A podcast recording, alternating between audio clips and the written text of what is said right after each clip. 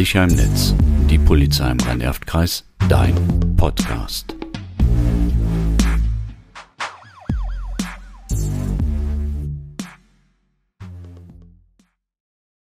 Herzlich willkommen zu unserem Podcast. Mein Name ist Martina Rautenberg. Ich bin Kriminalbeamtin und ich habe heute wieder Unterstützung. Ja, von mir. Hallo, mein Name ist Anna und ich bin 13 Jahre alt. Einmal im Jahr findet der Safer Internet Day statt. Das ist ein bundesweiter Aktionstag für mehr Sicherheit im Internet. Ein besseres Internet für Kinder und Jugendliche steht auf dem Programm und wir beteiligen uns mit diesem Podcast. Dieses Jahr steht der Tag unter dem Motto Let's Talk About Porno. Porno ist die Abkürzung für Pornografie. Mit Pornografie beschreibt man Fotos, Videos oder andere Darstellungen, Comics, die sexuelle Handlungen zeigen. Da sieht man dann zum Beispiel Erwachsene, die Sex miteinander haben oder man sieht die Geschlechtsteile von denen in Großaufnahme. Aber oftmals hat das mit der Sexualität im wirklichen Leben wenig zu tun. Und seit es das Internet gibt, kommen Kinder viel leichter und oft auch ungewollt damit in Kontakt. Manchmal wird einem sowas einfach zugeschickt oder es landet in der Klassengruppe. Und das Internet ist ja auch voll mit so einem Zeug. Das stimmt allerdings. Ohne große Hürden kann man Pornografie auch im Netz finden. Manches davon kann Kinder und Jugendliche auch verstören. Oder sie werden negativ beeinflusst und bekommen ein völlig falsches Bild von Sexualität. Deshalb sollten sie davor geschützt werden.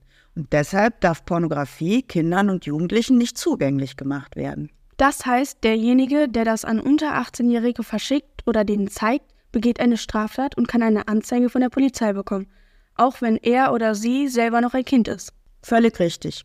Dickpics, also solche Penisfotos, auch so ein Thema. Wie viele kenne ich, die haben sowas ungewollt zugeschickt bekommen? Oft bei Insta oder Snapchat erhält man die mit irgendwelchen ekligen Kommentaren und Anmachsprüchen. Geht gar nicht und ist auch strafbar. Sollte man dann damit zur Polizei gehen? Ja klar, auf jeden Fall zur Anzeige bringen. Es gibt viele Gefahren, vor denen müssen Kinder und Jugendliche geschützt werden. Deshalb klären wir ja in unseren Podcasts darüber auf. Denn nur wenn man aufgeklärt ist und die Gefahren kennt, dann kann man sich auch davor schützen. Man wird einfach nicht so leicht zum Opfer. Wie bei Cybergrooming. Sollten wir auch nochmal erwähnen. Oh ja, ganz wichtig. Cybergrooming nennt sich die gezielte Anbahnung sexueller Kontakte zu Minderjährigen im Netz. Erwachsene, die sich als Kinder ausgeben, um das Vertrauen von den Minderjährigen zu erlangen. Sie sind überall, wo Kinder online unterwegs sind. Insta, Snapchat, TikTok oder bei den Online-Games. Manche machen Komplimente, haben angeblich die gleichen Interessen und Probleme, versuchen vielleicht Geheimnisse herauszufinden, um einen dann zu erpressen. Ja, erpressen, um zum Beispiel an Nacktfotos zu kommen. Oder sie wollen sich mit Kindern im realen Leben treffen, um diese dann sexuell zu missbrauchen. Apropos Nacktfotos, beim sogenannten Sexting werden intime Fotos oder Videos ja freiwillig verschickt. Leider oft ohne sich Gedanken über die Folgen zu machen. Fotos können ungewollt weitergeschickt werden oder online verbreitet werden. Und das kann für die Betroffenen richtig heftig werden. Ich finde auch wichtig zu sagen, dass immer häufiger KI im Internet eingesetzt wird.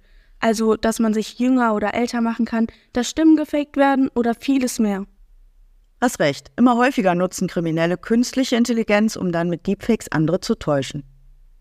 Zum heutigen Podcast fasse ich mal zusammen. Pornografie kann mir im Internet begegnen. Es kann mir auch ungewollt zugeschickt werden. Ich schicke das niemals weiter, da ich mich sonst strafbar mache. Pornografie kann uns Kindern und Jugendlichen ein völlig falsches Bild von Sexualität vermitteln. Manche Inhalte können auch verstörend wirken. Ist zwar ein peinliches Thema, aber ich kann mich natürlich jederzeit, sollte mich was belasten, an meine Eltern oder andere vertraute Erwachsenen wenden. Danke fürs Zuhören, bis zum nächsten Mal. Ciao.